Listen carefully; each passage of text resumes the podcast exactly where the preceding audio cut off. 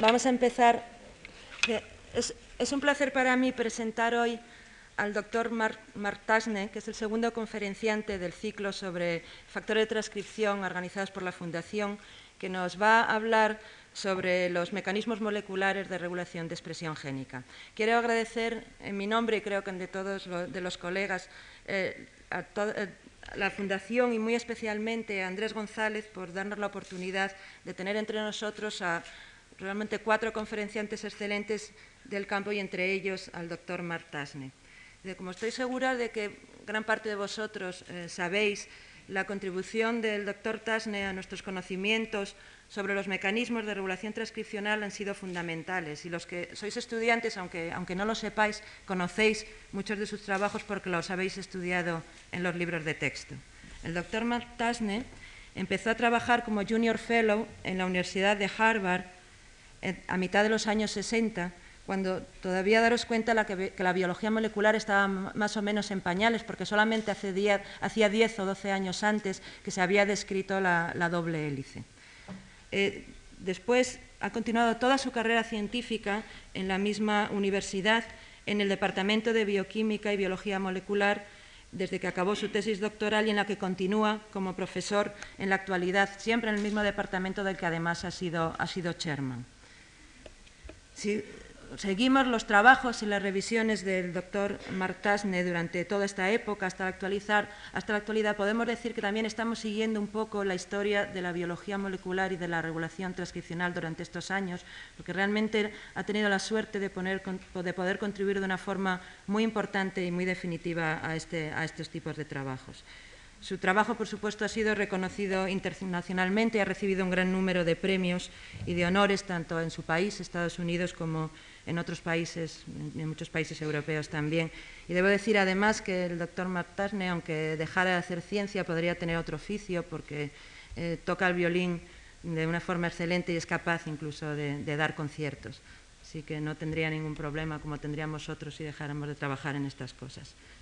De prácticamente desde el principio de su carrera investigadora, el, el, trabajo del doctor Mark Tasne se ha dedicado a contestar a una pregunta que yo creo que es fundamental en la biología, que es intentar conocer cuáles son los mecanismos que estimulan o que reprimen la expresión de los genes.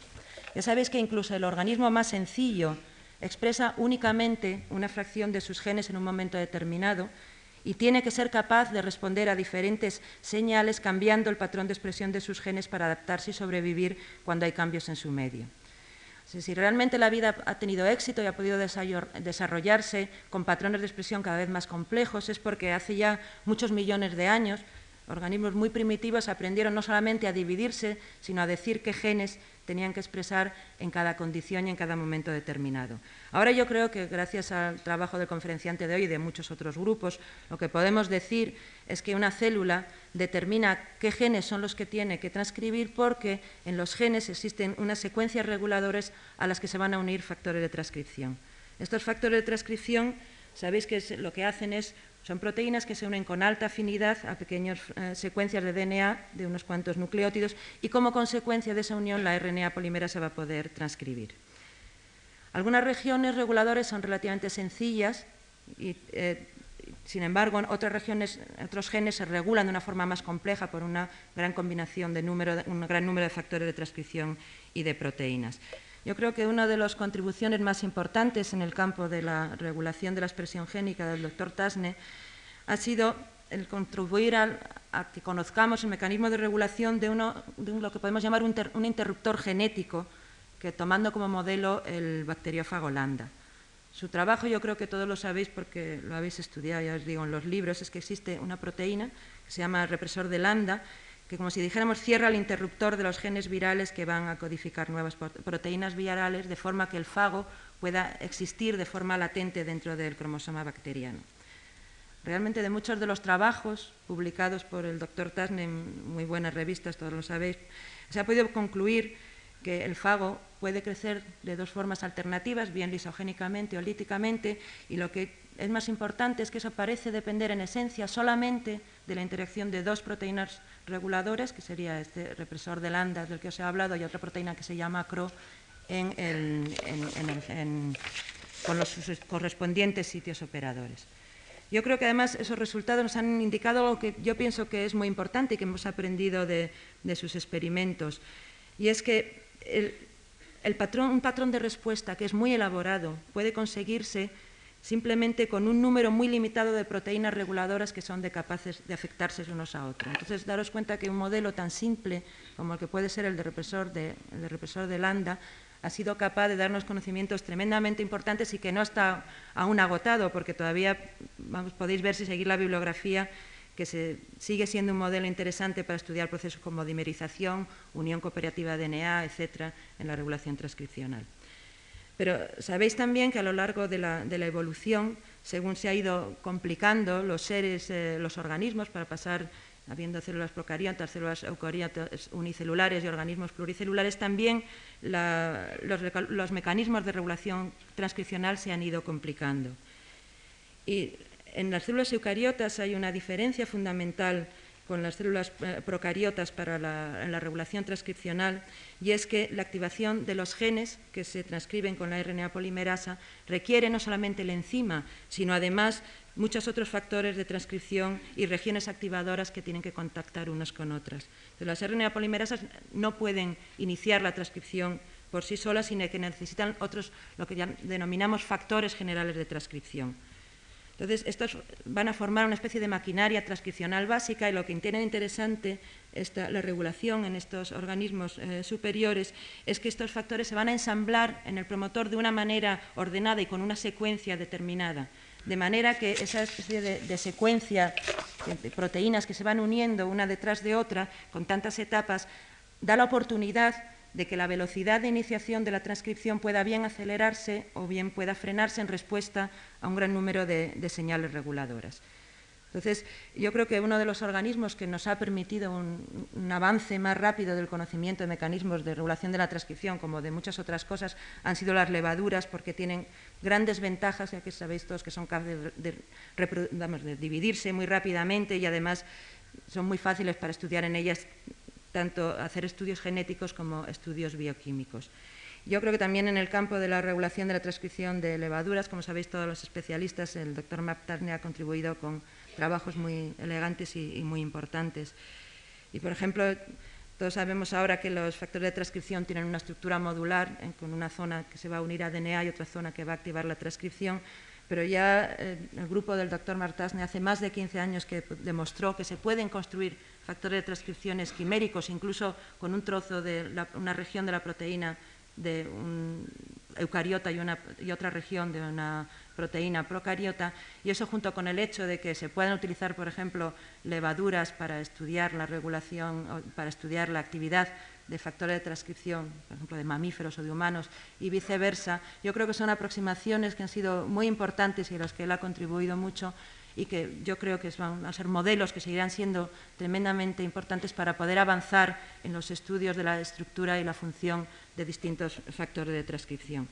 El grupo del doctor Martasne, como habréis seguido muchos de vosotros, también ha utilizado preferentemente el, modelo de, un factor de transcripción, el GAL4, que sabéis que, cuya actividad se reduce cuando las levaduras crecen en un medio que sea rico en glucosa y galactosa. Yo creo que una contribución fundamental. Por ejemplo, hace poco el doctor Tasne publicó en Cell que existen interacciones proteína-proteína entre el factor de transcripción y un complejo multiproteico, una, una, holoenzima, que contiene el RNA polimerasa y otra, otra serie de factores, y que realmente la interacción, estas interacciones proteína-proteína son suficientes para activar la expresión del gen, como él os explicará, supongo, posteriormente, porque esta interacción recluta el complejo que contiene la enzima y hace que se, una al DNA. Yo creo que otro punto importante que, en el que él también eh, está activamente trabajando y que yo creo que es eh, muy importante en, la regulación de la transcripción en los eucariotas es el hecho de que el, genoma de las, de las, células eucariotas está organizada en nucleosomas y en estructuras todavía más enrolladas de, de orden más alto. Entonces, en general se puede decir que esa organización en, una estructura muy compacta puede tener efectos negativos sobre la transcripción, ya que puede excluir de la unión al promotor tanto de estos factores generales de transcripción como de los otros factores más, eh, de transcripción más específicos. Entonces, el que cómo pueden las proteínas reguladoras activar la expresión génica en estas condiciones, yo creo que también el, el doctor Martasner tiene evidencias importantes de que las mismas, este tipo de interacciones proteína-proteína que son capaces de disparar la activación génica también producen de forma concomitante el desplazamiento de un nucleosoma de manera que la transcripción pueda empezar y iniciarse y luego llevarse a cabo con, normalidad. Eh, yo creo que por último también el doctor Tarne últimamente está contribuyendo de forma importante a un modelo que el otro día ya se habló aquí en la anterior conferencia del doctor David Baltimore, que es el modelo de un, factor de transcripción en FKB, que es muy importante desde el punto de vista de regulación transcripcional y para la biología de las células. Él ha utilizado más que el NFKB de mamíferos los homólogos eh, en drosófila de IKB y de, y de NFKB y ha podido, yo creo, demostrar cosas muy importantes, como por ejemplo que existen una serie de proteínas de la cromatina, proteínas no histonas del tipo HMG, que pueden determinar si un factor de transcripción es capaz de actuar como un activador o un represor de la transcripción.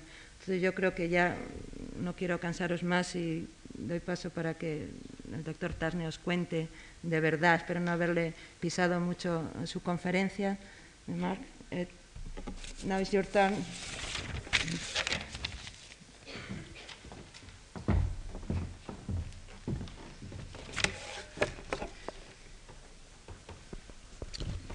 Thank you for that very nice introduction.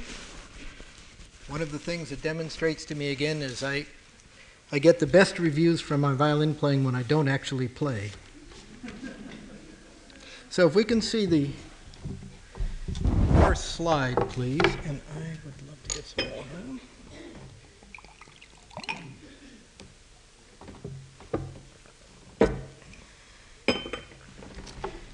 so you're all familiar now with this idea that um, during development, a molecule, for example, a hormone, might impinge on a cell surface there's a complicated series of events sometimes where one A might phosphorylate B, B might phosphorylate C, so on and so forth.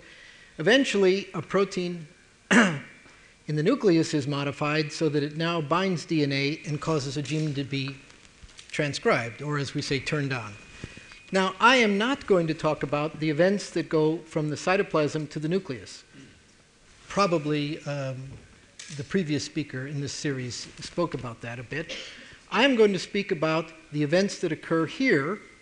Um, so, so, this part is called signal transduction. I'm going to talk about what you might uh, name the chemistry of interactions on DNA and how this chemistry uh, results in genes being activated. The general point that I hope is clear by. I'm blind now. So the general point that, that I, I want to try to make in case you're visiting from another field is that most of us, I think, agree that we can understand in principle now how the very complicated programs of gene expression work in outline, that the complicated patterns that occur during development of a higher organism, for example, and moreover, we can see how they may have evolved. And the answer is, of course, that they evolved by combinations of simple elements. And by using these simple elements in various combinations, these patterns could be easily, quote unquote, evolved. So let me try in the first part of this talk, none of which will be new to the experts in the audience.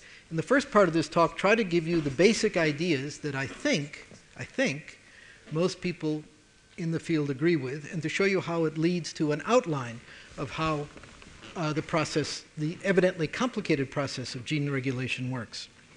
So the ideas, in, in large part, of course, come from studying bacteria. And in bacteria, a typical gene is transcribed into RNA by RNA polymerase, which binds uh, at a sequence called a promoter. And as um, uh, was just mentioned, often this process won't happen unless a regulatory molecule called an activator helps it to work. Some of these regulatory molecules work as activators, some work as repressors. Because of time, I won't talk, I don't think, much about repression. Sometimes they can do either. I'm going to talk mostly about gene activation, which is conceptually the more, has been the more difficult uh, problem. So here's a typical, here are the two principles that we need to know. One is that DNA binding positions the activator near the gene, and then gene activation results from a protein protein interaction.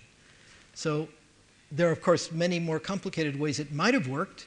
It might have worked that the, acti- that the, the, the um, mechanism of DNA binding influenced something about DNA structure and then caused genes to be activated. But it turns out that's not the case. It's actually a rather simpler view that you can regard DNA, proteins that bind to DNA as simply having an address. They stick on the DNA, and then the real action comes from protein protein interaction. So here's what I mean.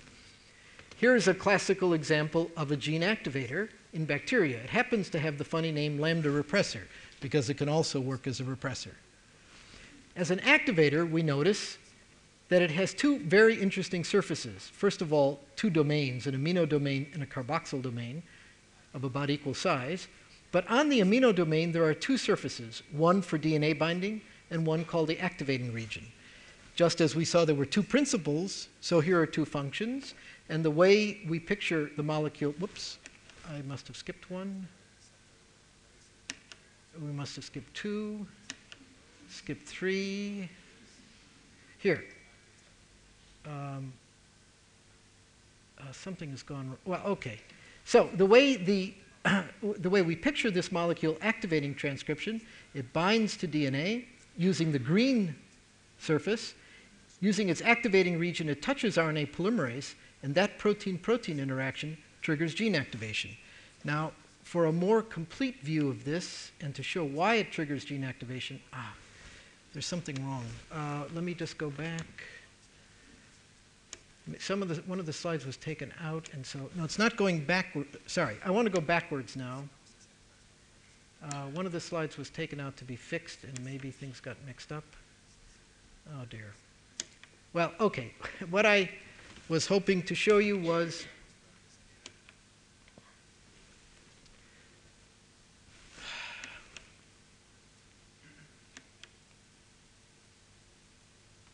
Why is it not going backwards?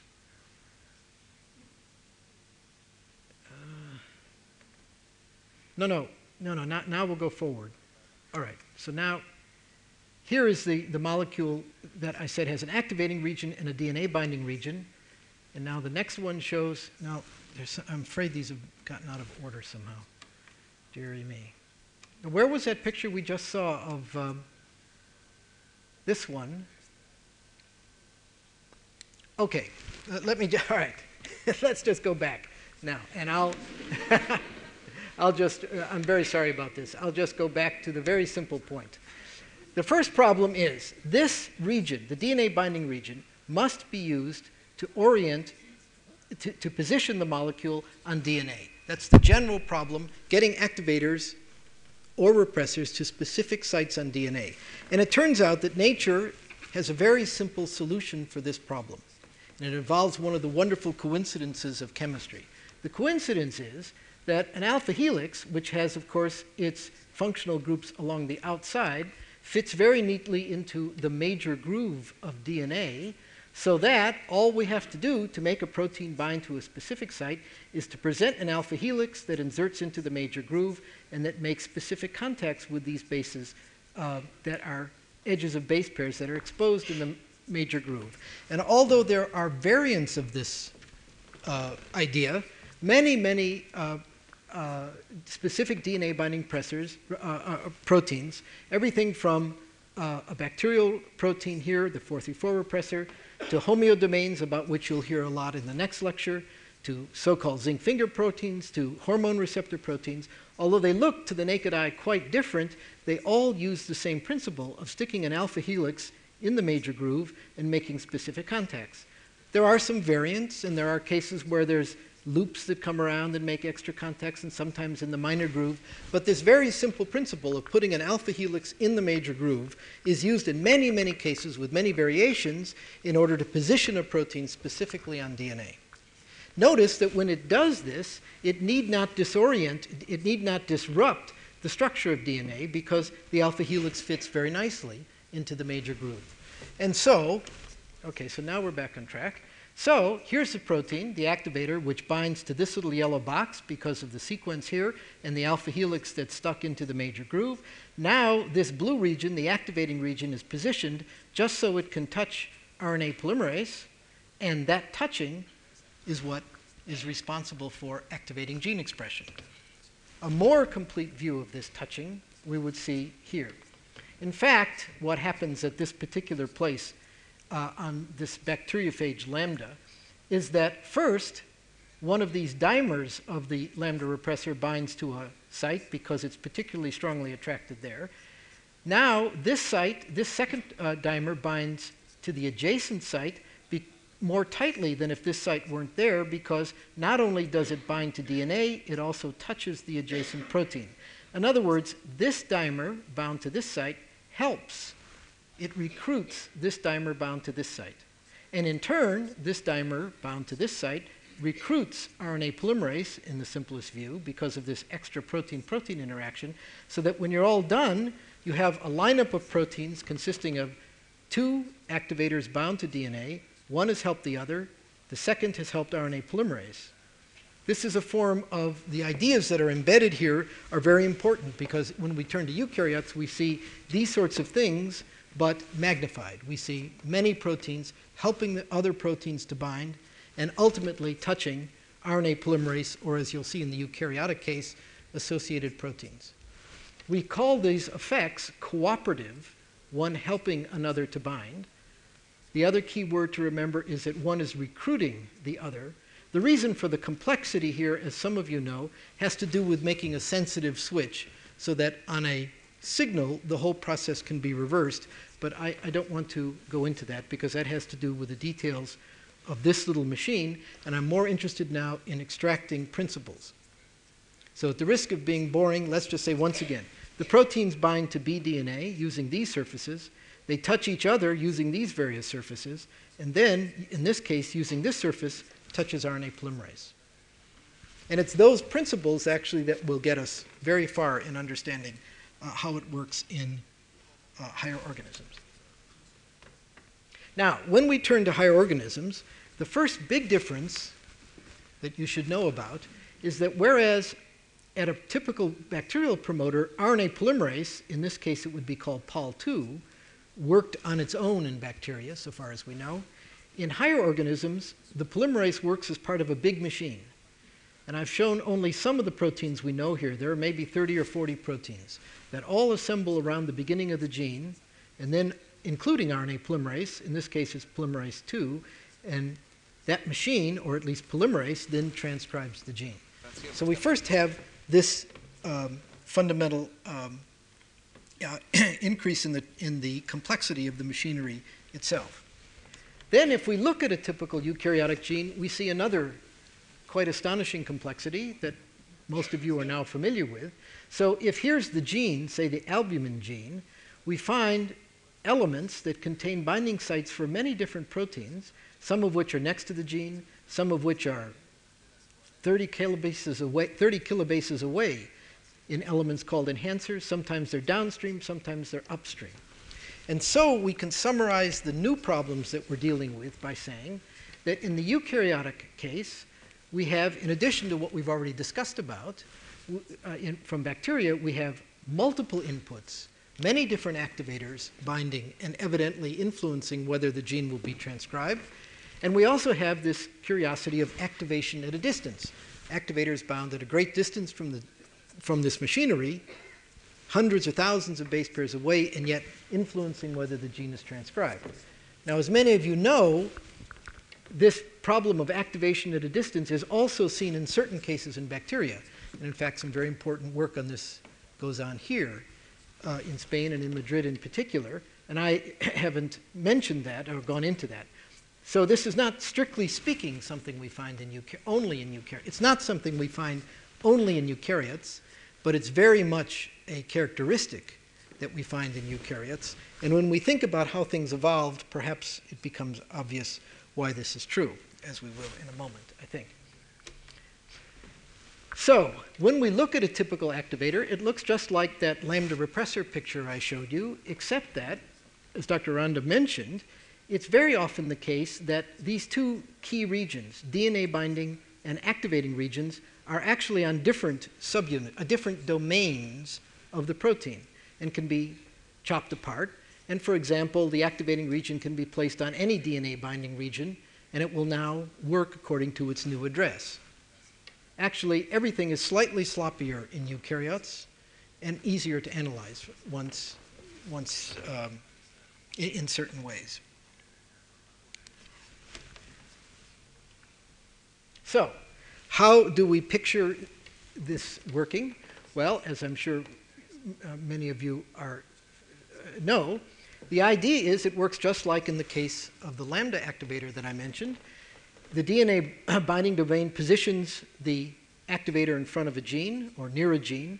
The activating region now interacts with this machine by a protein protein interaction.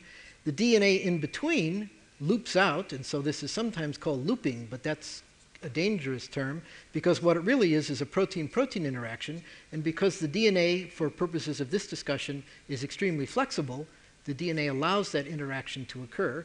And so the fundamental mechanism of gene activation, we imagine, is just as it is in the bacterial case. It's just that the action at a distance requires this flexibility in DNA. And in fact, we would, by extension, picture the, uh, the the fact, the, the, the, the problem of multiple inputs, drawing it this way, and you can imagine if you have this very large machine, each of these different activators from upstream and downstream can contact various positions here. And if you could draw that complicated structure, which I didn't try to do, you, you can imagine how each of those activators could have uh, input into whether that gene is going to be transcribed. So now let me pause. Those are the simple ideas, and let me just try to give those of you who are from the outside what I think is the big picture. The big, the, the, first, what's the big question? The big question is during development, we say that there are many different programs of gene expression. So, what we mean is that if there are 50,000 genes in humans, say, at a given time or in a given cell, gene A and B and D might be on, but gene C is off. Now, maybe an hour later, gene uh, 2 may be on with B. Under program, uh, sorry, I, I said this, I, am sorry. Gene, under program A, gene 1, 3, 4, and so on might be on. An hour later, we have program B. So now gene 1 is still on, but a new gene has appeared, gene 2. And then also a new gene here, gene 5 and so on. In other words, there's overlapping patterns of gene expression, and any given gene might be part of one set that's just that's transcribed at one time, and then it might be a member of a different set that's transcribed at a different time or in a different tissue. And so how does that all work? Well, we can't be very precise because we don't know enough of the details, but if we remember the basic principles that we've been talking about, namely that activation, of course, occurs by protein protein interaction. That activator specificity is determined by location on DNA only. And the notion of multiple inputs, so let's just now remind us that any given activator will work on any given gene so long as it's positioned near that gene. So if we position it near gene A, it will activate A. If we position it near gene B, it will activate B, and the precise spacing doesn't matter we need just one slightly more sophisticated idea to then explain in principle how these programs work. And this is the idea of combinatorial control.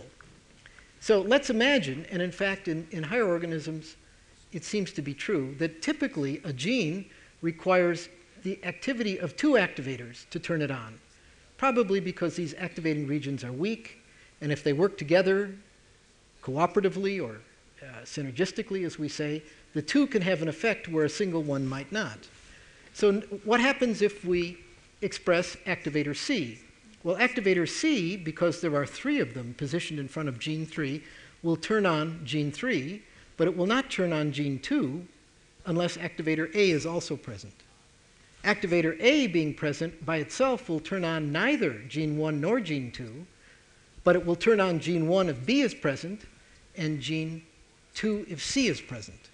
So, in other words, what nature has to do is simply take these various activators, throw them, as it were, throw their DNA binding sites, as it were, in front of genes wherever they wish, and create these kinds of programs of gene expression. So, in front of this gene, or behind it, there might be sites for many different activators. And whenever the appropriate combination, or enough of them, are bound, that gene will be activated.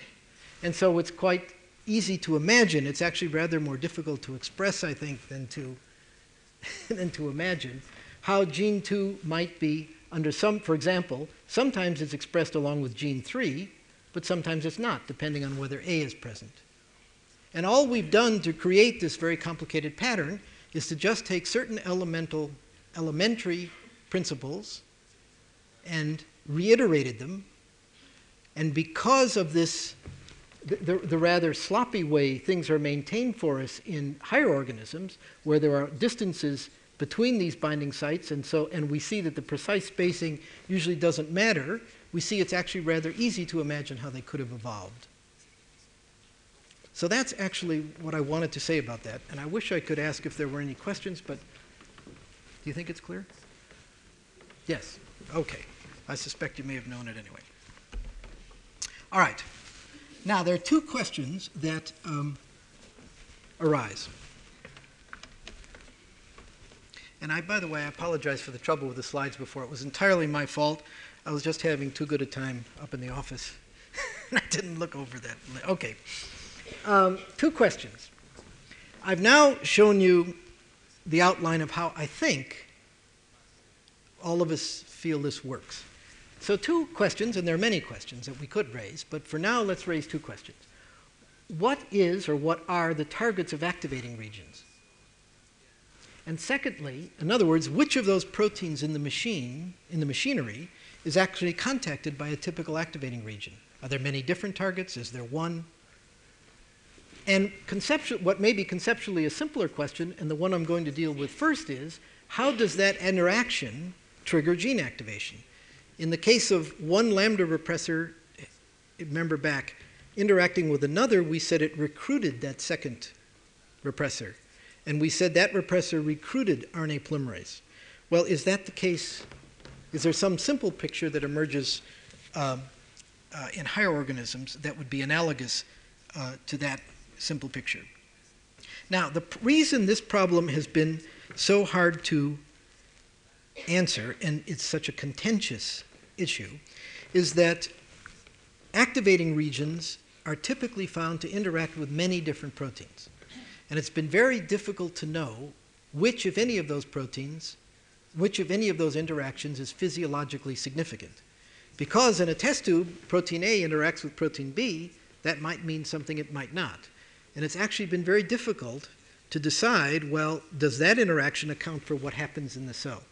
And if there's anything we learned from all the years of studying bacteria, by we I mean everybody, it's that only when you could correlate what happens in vitro with what happens in vivo that you have any confidence that you're seeing something relevant.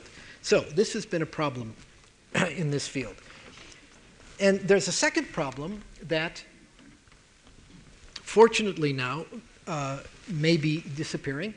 The problem has been that you remember this big machine I drew. Until recently, it was believed that this machine, this transcribing machine, had to assemble by putting together many different pieces. And in fact, it was believed that the pieces had to bind in a specific order. So first TBP bound along with A, then B, then F, then Pol2, then E, then H. And of course, that led to very complicated models for what activating regions might do. For example, activating regions might cause a conformational change in F to speed the recruitment of Pol2, which might in turn so on and so forth. Or it might simultaneously work on different steps of the reaction. It became very difficult, and everybody who did an experiment had a different idea.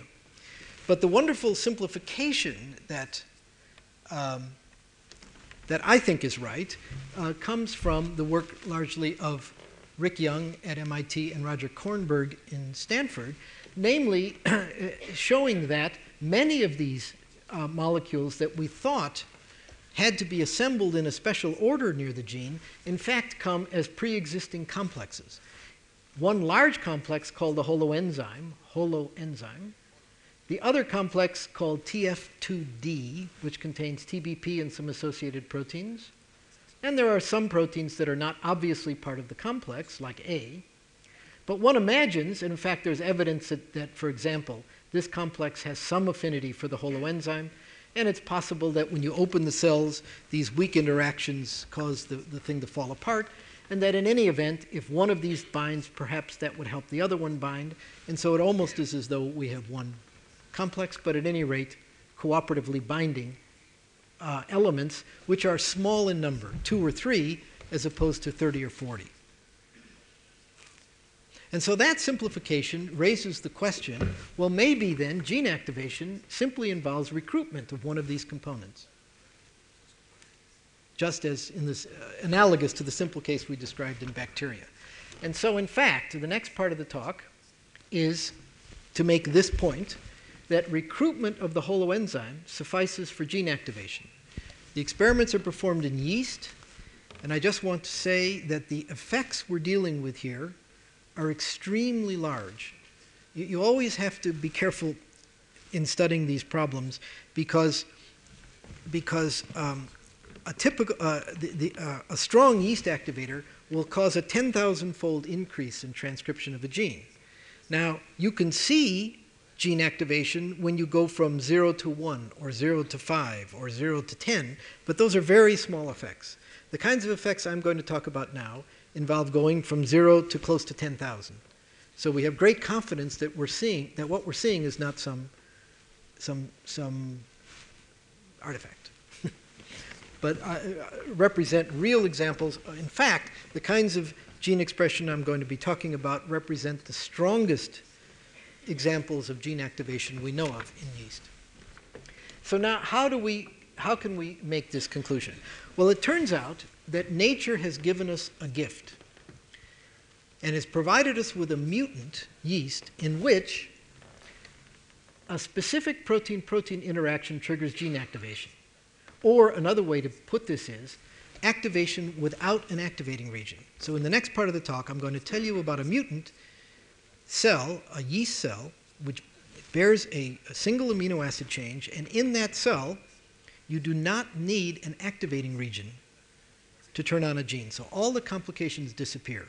Instead, you need a short peptide that miraculously, thanks to this mutation, interacts with an important component of the holoenzyme. And to make a long story short, so here's this famous activator GAL4. GAL for because it's involved in galactose uh, genes involved, activating genes involved in galactose metabolism, but it need, doesn't matter. It's a huge protein of 881 amino acids. It contains a very powerful activating region that I'll come back to in a moment near its carboxyl end. and stuck down here at this end, near its amino end, there's a DNA binding domain, which we know the structure of and we know a lot of how it works. There's a short peptide going from residues 58 to about 100 that are involved in dimerization. Now, if you cut off the activating region, or if you cut off, for example, right here, so you have 1 to 100, you make a molecule that binds to DNA very tightly, very nicely. It is absolutely devoid of activity. It does not activate genes if it doesn't have the activating region. Of course, that's what I've been telling you all along. Except in this miraculous mutant. In the miraculous mutant, here's the DNA binding domain 58 to 97. In an ordinary cell, it's totally inactive. This DNA binding domain, by the way, okay, but let's just go right over to here. In this special mutant cell called GAL11P, and that's the difference, nothing versus P, this works at a very high level, at least a thousandfold above what it does in the wild type cell. Now, it's a, it's a tragedy of of too much genetics that this protein is called GAL11. It has nothing to do with the GAL genes. It just, it's a historical accident that it's called GAL11. Let me make that point, and let me make another point. GAL11 is not the target of any ordinary activating region. I think I'll say this a couple of times because it's always very confusing, and there's just nothing I can do about it. Perhaps I should have just refused to use these names, and I think the next time I give a general talk I will. But for now, just notice that what has happened is in this mutant, the single amino acid change, this thing works as an activator, this thing, whereas in an ordinary cell it does not. The DNA binding domain doesn't matter. We can put a bacterial DNA binding domain here, and it would, uh, it would work perfectly well. For example, if it were the LEX DNA binding domain and we put a LEX operator in front of the gene, then this would activate if the cell bore this special mutation. So, what is the mutation? The mutation is a change in this protein so that we now have created, and this is a very unusual thing. In fact, I know of no other example anywhere, and maybe some of you do, where two proteins that do not interact suddenly do interact at about this association constant by changing a single amino acid. The single amino acid change is an asparagine to a hydrophobic residue, isoleucine, threonine, or valine. And we imagine that that hydrophobic residue just protrudes from the surface and somehow causes this specific interaction. Now, I'm not uh, going into how we finally learned this after many years of struggling with this problem, but I'll just say we use a technique called surface plasmon resonance. And uh, it's described actually in the paper that was in Cell a few months ago, or whatever it was now. and um, um, this is quite a specific reaction. If you take any other, any other peptide, of which we've tried hundreds, none have this interaction, the only, unless it's gal 4 58 to 97. So nature has given us this gift. It's created a specific interaction. Now, of course, the way we found it, it turns out, in retrospect, was by looking for a mutant in which this thing lacking an activating region would activate. If you do that experiment with most peptides, it doesn't work. And in fact, we didn't know we were doing this experiment. But now that we know, that's the experiment it turned out we were doing. So now, why does this interaction trigger gene activation? And the answer is that GAL11 is found as part of the holoenzyme. In fact, you find it only in the holoenzyme. I wish it had been called something more mysterious, like SRB 4 or 5 or one of these things. It's just, as far as we know, one of these many proteins of 30 or 40 that are floating, that comprise this machine. We don't know what its role is in the machine. If, if you take it away, transcription goes down about fivefold. So it's evidently some component that just helps hold this whole machinery together. But there's nothing special about it so far as we know. What's special is that if it has acquired this mutation, here's what happens. So in a wild type cell, now I've shown this GAL4 58 to 97 peptide. I, I sh should have perhaps shown it as a dimer. And here it's got a LEXA binding domain just to show you that it doesn't matter what the DNA binding domain is. Presumably, we could have attached it chemically to the DNA. Now, in a wild type cell, what does it do? Well, it does nothing. The holoenzyme floats around, the TF2D floats around, there's no gene activation. But in the GAL11P cell, which contains this hydrophobic residue, because of that single protein protein interaction, this is brought to DNA, and I'll argue more forcefully for this in a moment, along with we know TF2D, and we activate gene expression to a very high level. Now, I, I, know some of you are experts and some of you are not experts. Um, let me just say th that the evidence that this interaction is what's triggering gene activation has now become really quite extraordinarily strong. For example, if we change isoleucine to valine, the interaction with gal 58 to 97, gal 4 58 to 97, becomes tighter. We measure that in vitro, and it activates more strongly by about a factor of 10.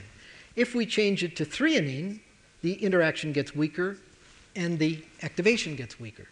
In other words, there is a strict correlation between the strength of this binding and the degree of gene activation. Now, you and if there's not a hydrophobic residue here, there is no effect.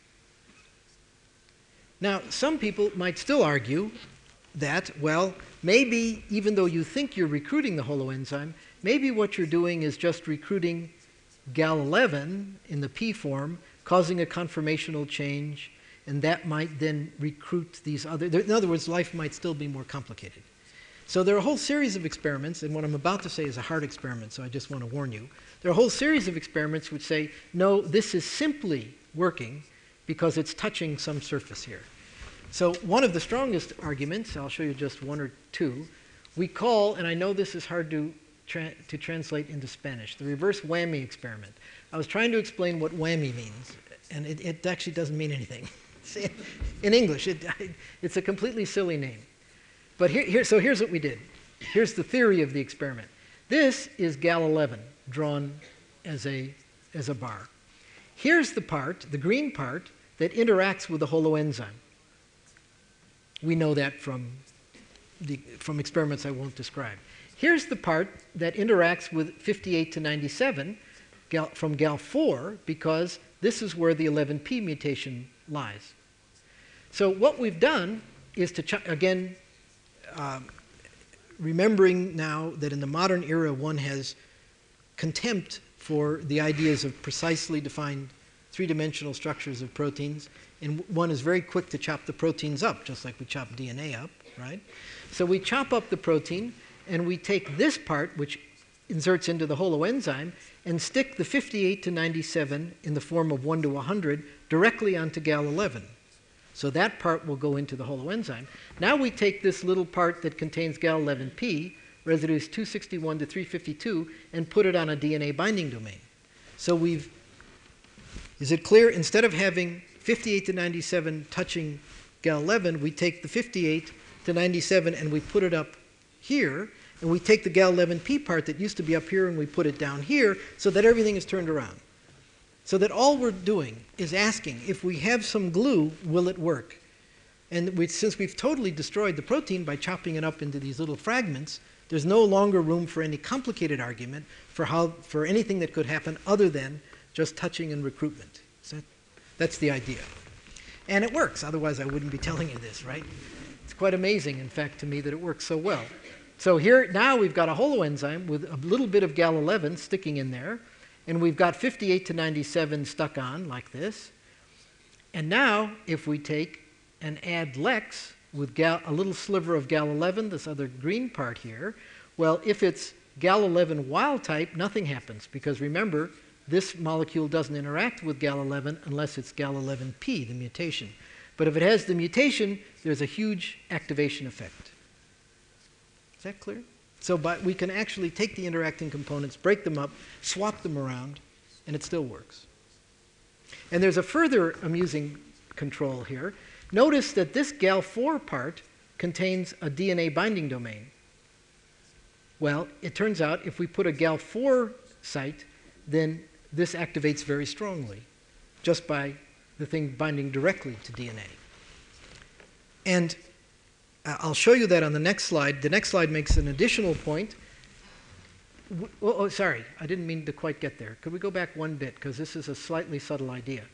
If this single protein protein interaction is responsible for gene activation, then if we made an excess of one of these peptides, either 1 to 100 or this little sliver of GAL11P, we should titrate the reaction and prevent gene activation and that would be an example of the phenomenon called squelching, which some of you may have heard of. If you haven't, it's, it's not important. But this would be, I think the idea is very, it's very easy to see here. And in fact, that's exactly what happens. So here we have activation. Let's see if I can take you through this. Uh, if we could focus that just a bit. Right. So here's the, the setup I just showed you a moment ago. Now, if the activator is LEX-A fused to a little bit of GAL11P, there's a very nice activation, 2685. If we, in, in addition in these yeast, express 50 to 97 in large amounts, notice what happens. Activation goes down some four or five fold.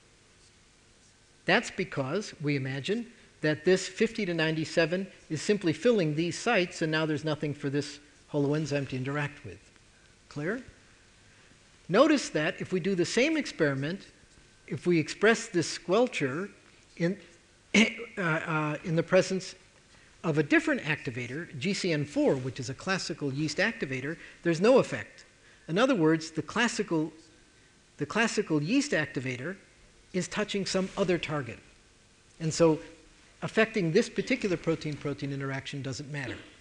But it's a nice experiment because it not only shows you an example of squelching, but it shows you that the class, just as I said before, the classical activating region doesn't touch GAL11, has nothing to do with this particular interaction. It's evidently touching something else on the holoenzyme, an issue to which I'm going to return in a moment. And finally, the point I mentioned a moment ago if you put GAL4 sites in front of the gene, this thing activates very well.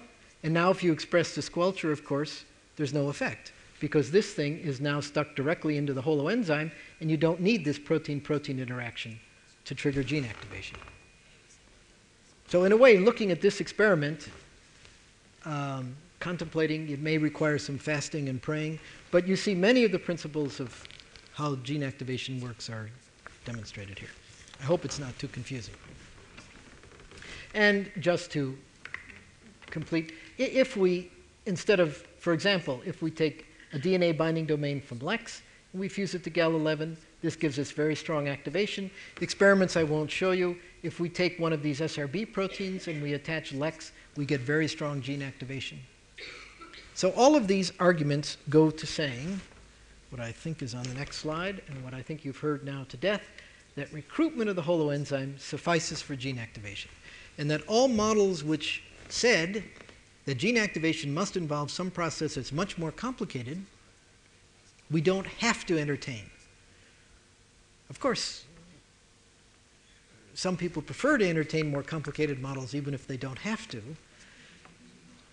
But um, for what it's worth, in, in my experience, progress usually comes from taking the simplest path for which you have strong evidence. So, if all we have to do is touch the holoenzyme anywhere, that's what the implication of this, of this line of argumentation is. Just touch it somewhere with about 10 to the minus seventh molar energy, we can activate gene expression. So that raises the question, of course, what do activating regions actually do? What are their targets?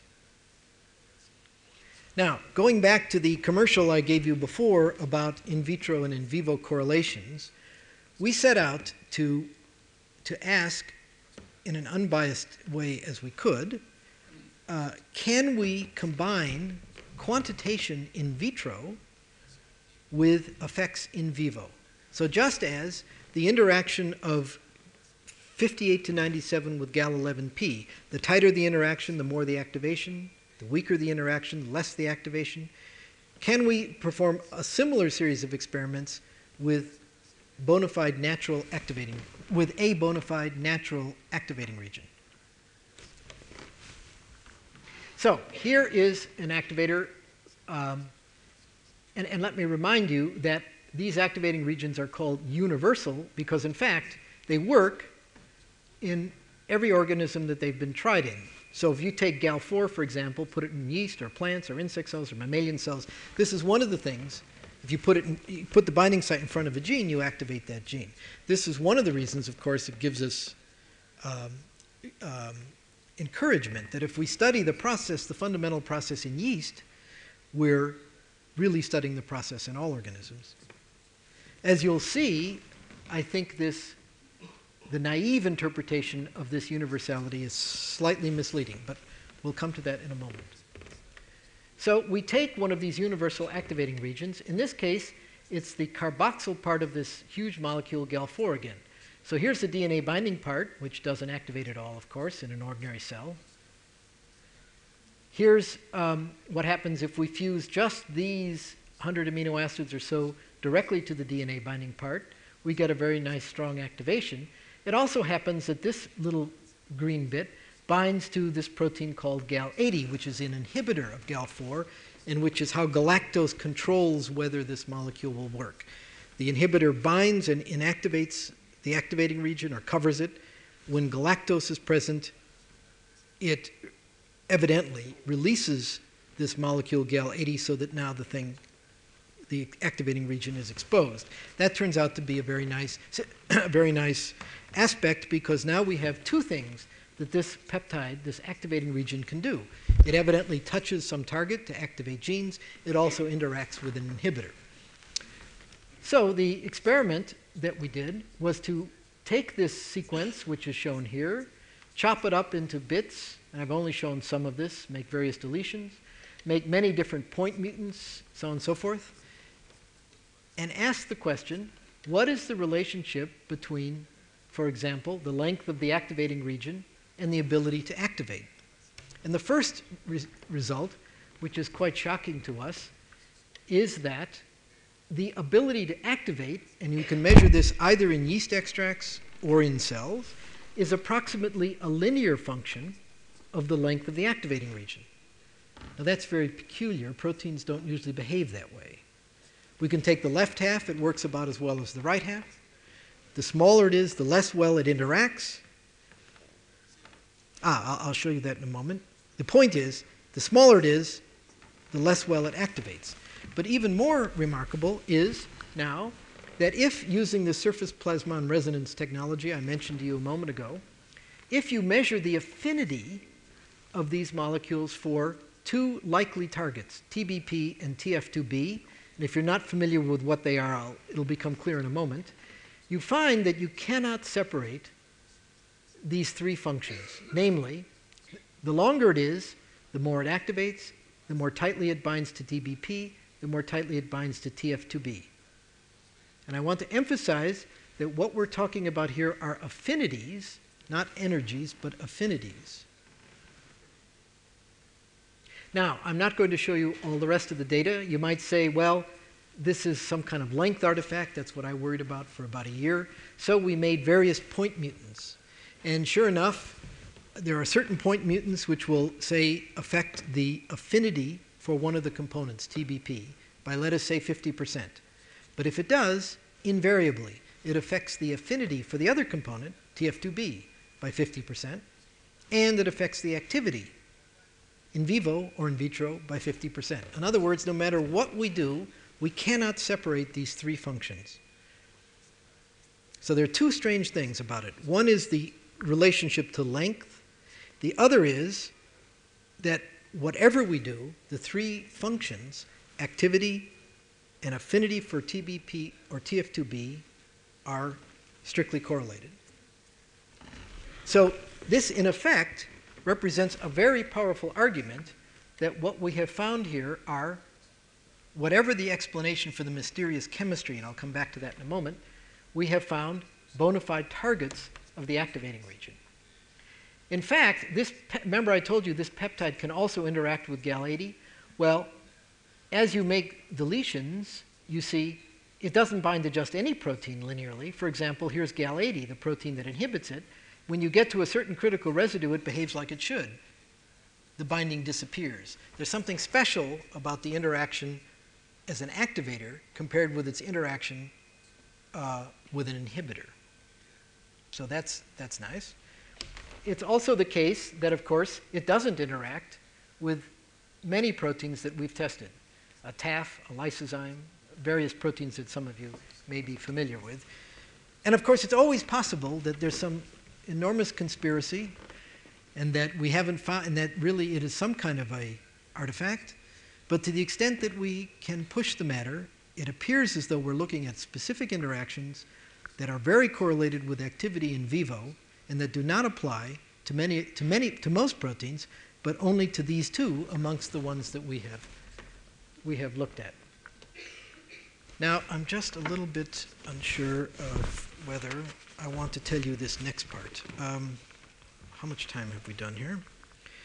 Um, all right, so, so now uh, this is for, this will be slightly for the more informed.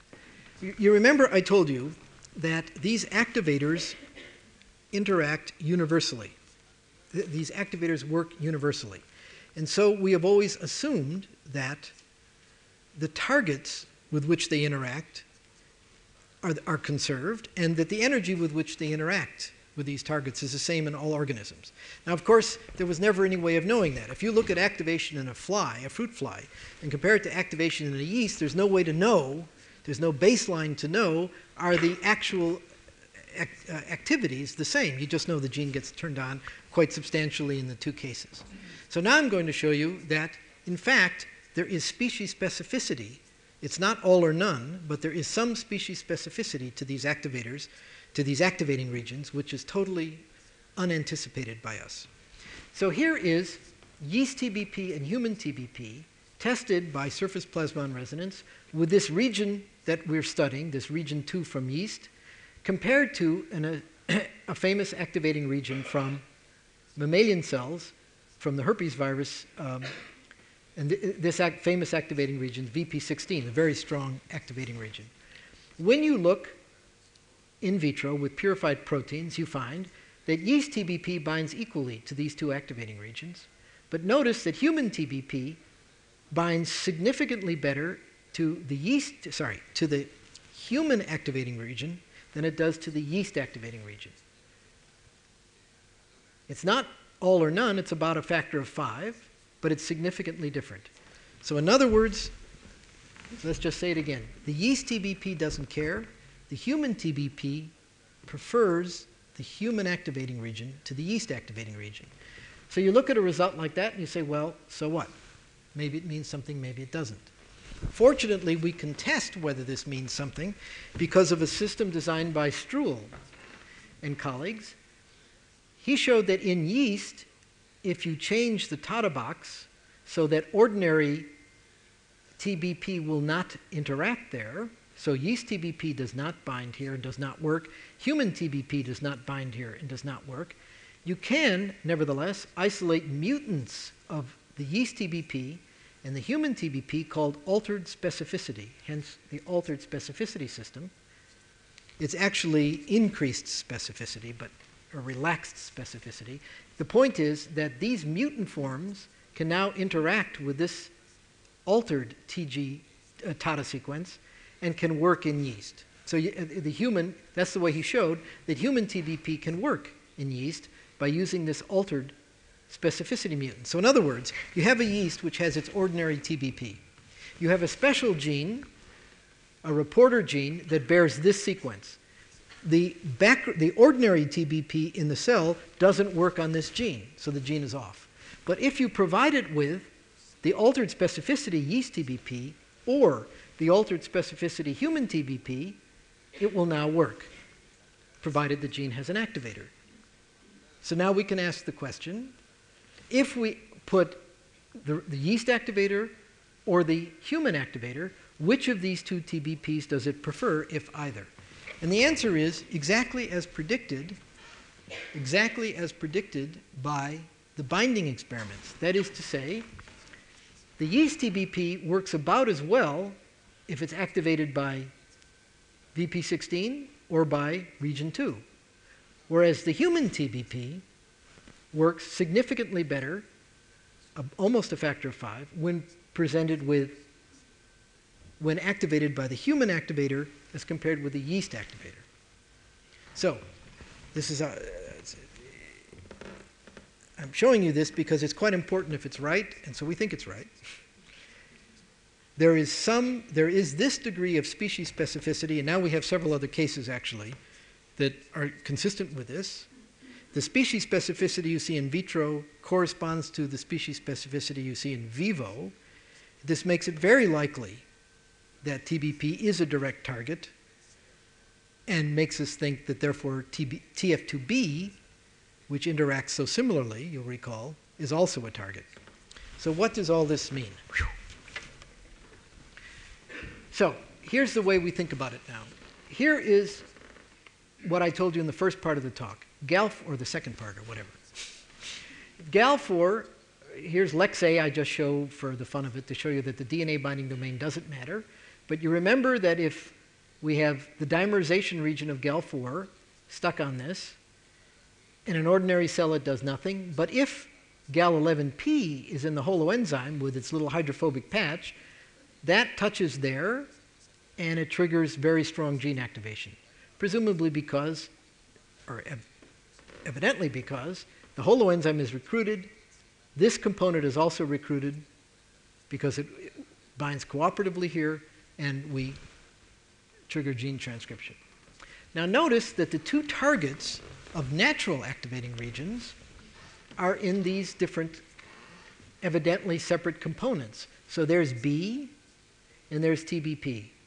So if the activating region has this wonderful ability to interact with B and also, and you could imagine multiple copies of the activator, also to interact with TBP, we would imagine that that ensures that whatever the sequence here, both of these components will be recruited.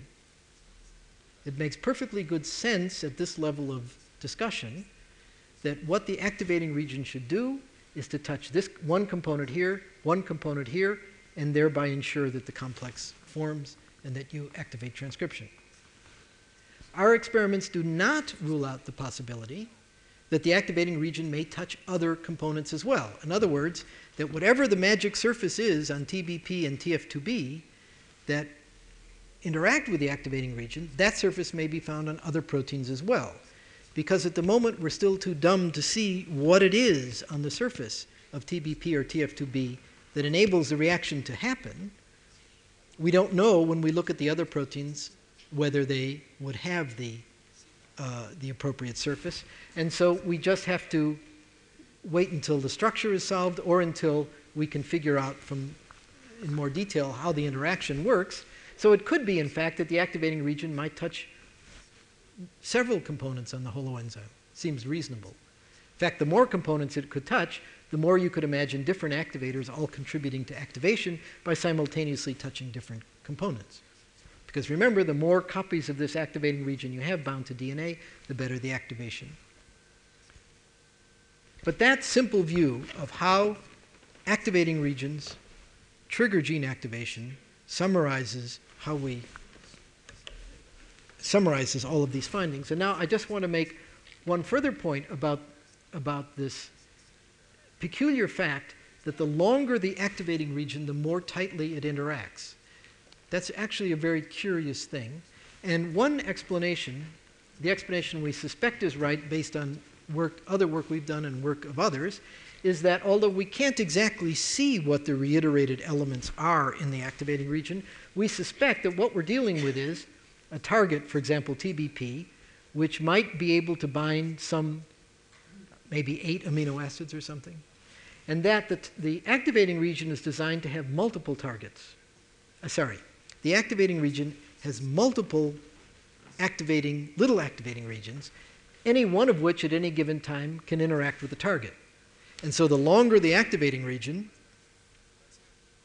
the, the, the uh, longer the activating region, the more sites there are to bind, and the faster the forward rate of the reaction is one way to think about it. The reverse wouldn't be affected as much, and so therefore the KD would go up can't be very, there is evidence supporting this view, um, further evidence supporting this view, but at the moment I just raise it to show you that, that the fact that these activating regions work better as they get longer suggests some very interesting modular design, which um,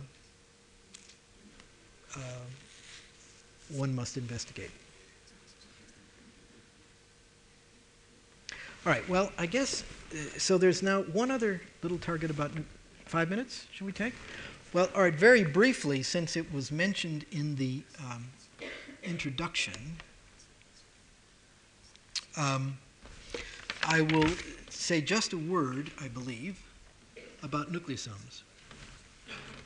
So, uh, as you know, uh, uh, DNA comes, in higher organisms, DNA comes wrapped in these structures called nucleosomes. And of course, there's most of the people, hundreds of thousands of people, have been, maybe more like hundreds, maybe more like tens, I don't know. But at any rate, many people worry about, well, aren't these nucleosomes a big problem? If the DNA is wrapped up, how, do, how does one get at the gene to do the sorts of things we've been talking about? Is this a major problem? So I want to show you just one very small attack on this problem. Uh, Wolfram Hörz at the University of Munich has spent many years studying the nucleosomes around the gene at the PHO5 promoter in yeast. Uh, the, nucleosomes around the PHO5 gene in yeast. And what he has shown is that these nucleosomes are arrayed in a very precise fashion. That, as is often the case, the site where the activator binds, which happens to be called PHO4, is nucleosome free, probably because other proteins are there to keep the nucleosomes off, but it, we don't have to worry about that. There's another site where the activator is combined, which is filled with the nucleosome. And what he has shown, and others have made similar observations, is that when the activator binds to this site and triggers transcription, these nucleosomes, as far as one can tell, disappear. They fall off or they get reorganized. And so the interesting question is what causes those nucleosomes to get um, uh, to become reorganized. And there have been two, two models for how this happens.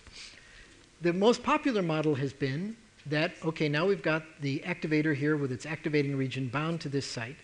And the argument has been that we first remove the nucleosomes, bop, bop, then we do everything I talked about, recruit the transcriptional machinery. That's a two step model for gene activation. The other idea is a one step model, namely that you simply recruit the transcriptional machinery and that pops the nucleosomes off, and you don't have to worry about activating regions doing more than one thing.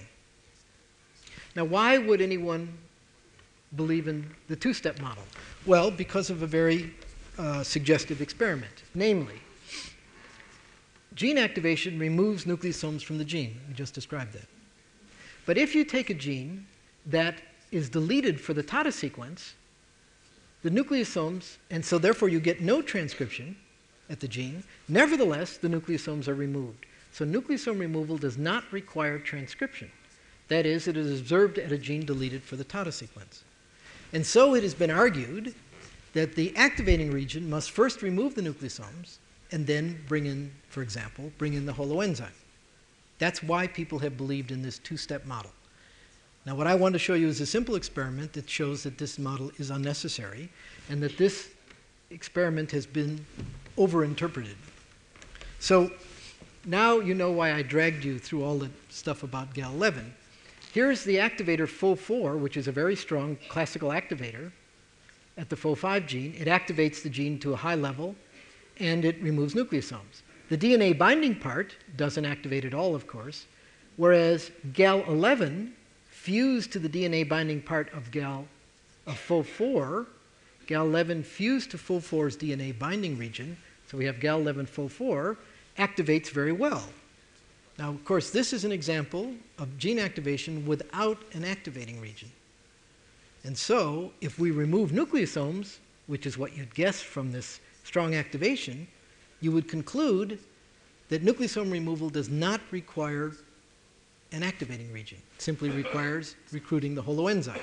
And sure enough, when Hörz and his friends. Can I have the next slide, please?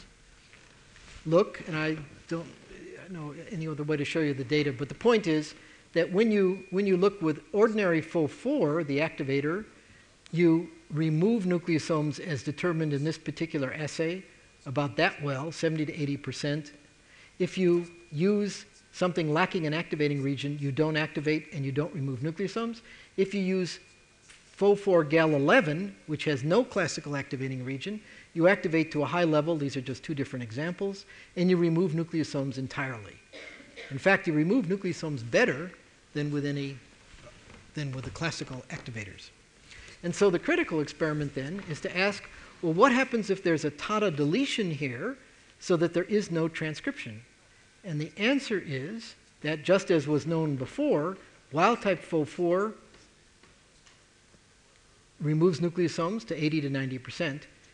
The important new result is that GAL11 PHO4, which does not activate transcription because there's no TATA sequence, nevertheless removes nucleosomes beautifully.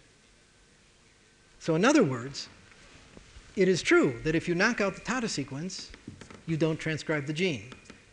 But that doesn't mean that you didn't recruit the holoenzyme. It just means that after recruiting the holoenzyme, some, for example, maybe TBP couldn't bind, or maybe because the sequence isn't quite right, it can't transcribe. But that recruitment of the holoenzyme, nevertheless, suffices to remove nucleosomes, even if there's no transcription. Another way to state the experiment is here's an example where we've recruited the holoenzyme without an activating region being anywhere nearby, and that suffices to remove the nucleosomes. Now, another question, which uh, because of time I won't go into, is whether there is a special machinery for removing nucleosomes. That machinery might just work constitutively all the time and not require an activating region, or it might be part of the holoenzyme, so that when you recruit the holoenzyme, you have this machine that automatically removes the nucleosomes. And as some of you know, uh, Rick Young and others have published recently that, in fact, there's a, a complex called the SNF-SWI complex, which is supposedly involved in nucleosome removal, and that is part of the holoenzyme. So it would all make a very simple story if we simply said we have this big, huge complex. Part of the, this machine is for removing nucleosomes. If you recruit the machine, you remove the nucleosomes. And I could stop right there, but I might as well tell you the truth. The truth is that th- this whole story about SNF-SWI is quite confused at the moment. It turns out that for these, in, in these examples I'm showing you, you remove nucleosomes perfectly well without a SNF-SWI complex and that um, and that it is perfectly possible at this point, I think, to imagine that the issue is whether the machine makes enough contacts with DNA to compete nucleosomes off, and that it's possible there is no special machinery for removing them. But at any rate, the important conclusion is that the critical experiment that has dominated the field for some time, which said that activating regions must remove nucleosomes, and then recruit the machinery has been overinterpreted. That in fact, all you need to do is recruit the holoenzyme, and you will then somehow remove the nucleosomes. And of course, there's lifetimes of experiments to be done about nu- with nucleosomes and higher organisms as they get more and more wrapped up and so on, but that's enough for us now. So thank you very much.